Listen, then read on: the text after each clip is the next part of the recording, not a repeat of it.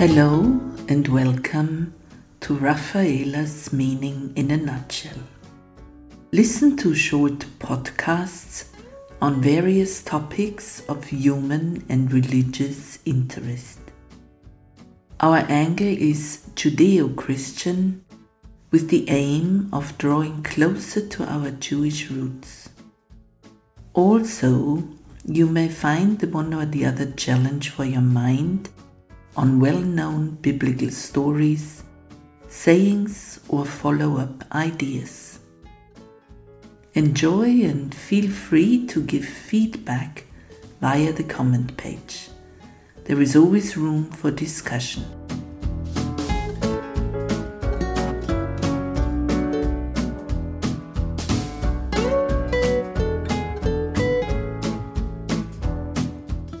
Welcome to the podcast Rafaela's Meaning in a Nutshell.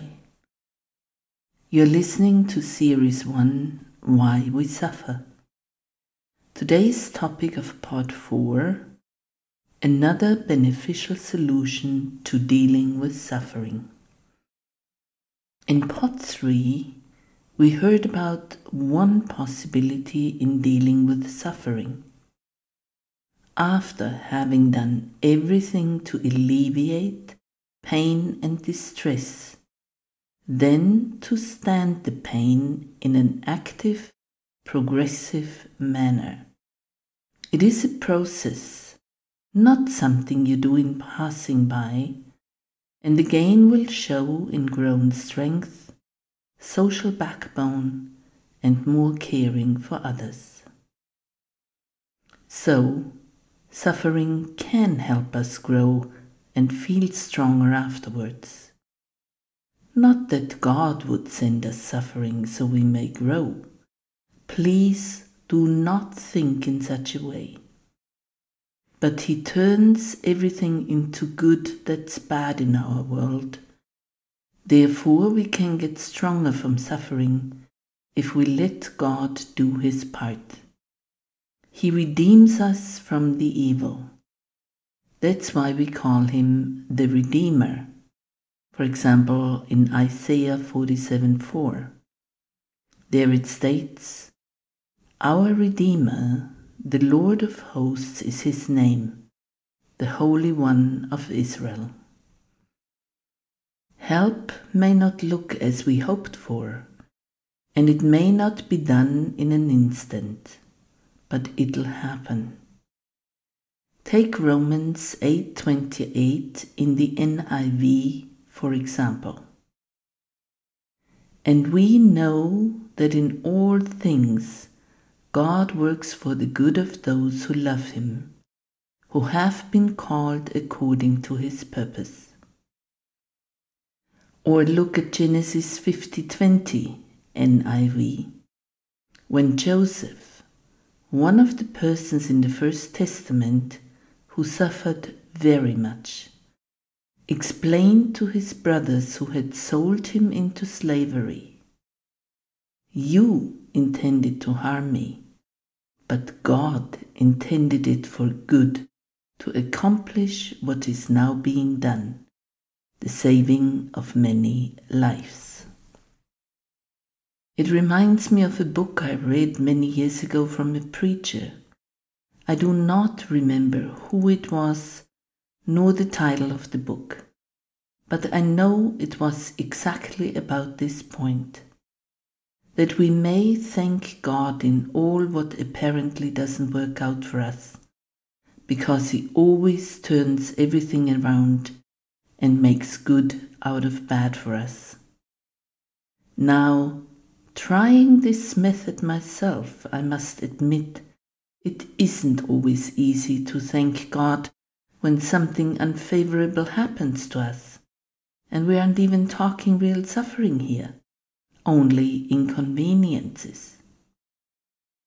But in light of a very fitting story I found on a Jewish page from Chabad, New York City, Brooklyn, one may understand the point better.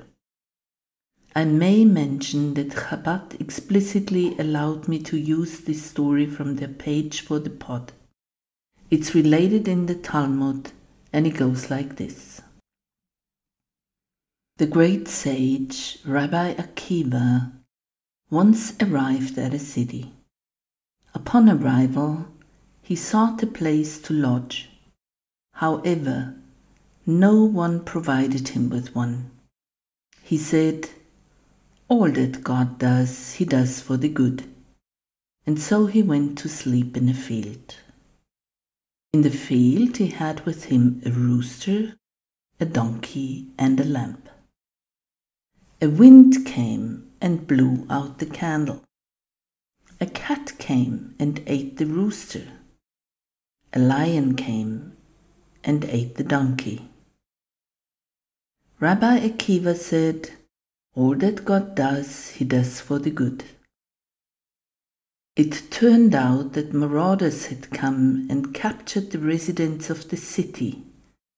Rabbi Akiva was saved because he was camped outside the city and had neither candle, nor rooster, my addition, nor donkey that would have attracted attention to him.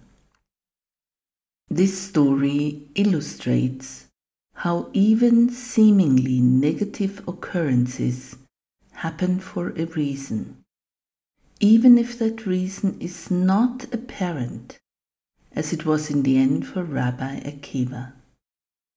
Because of this truth alluded to in this story, our sages said that we should always thank God for the not so good happenings in our life just as we thank God for the good in our life.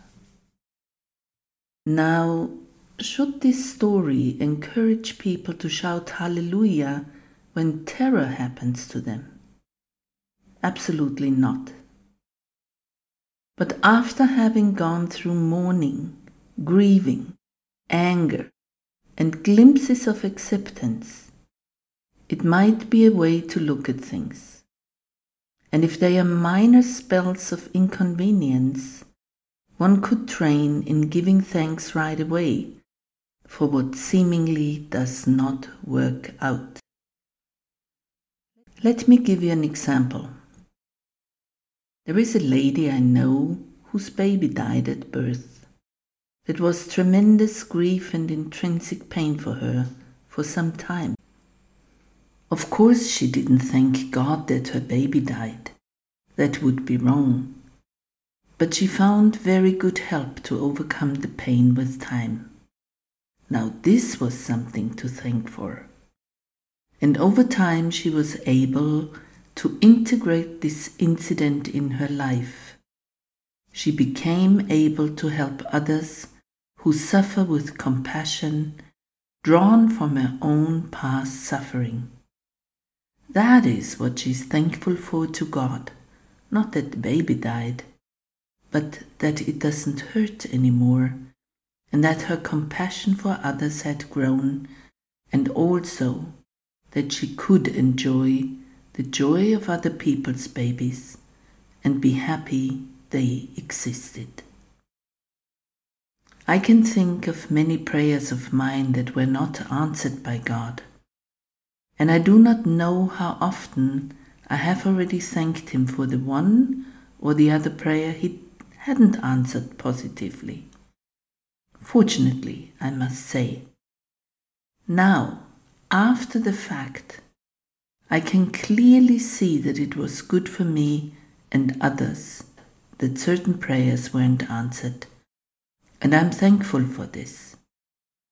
So you see, there is again a way of dealing with the kind of suffering that's our share in this world.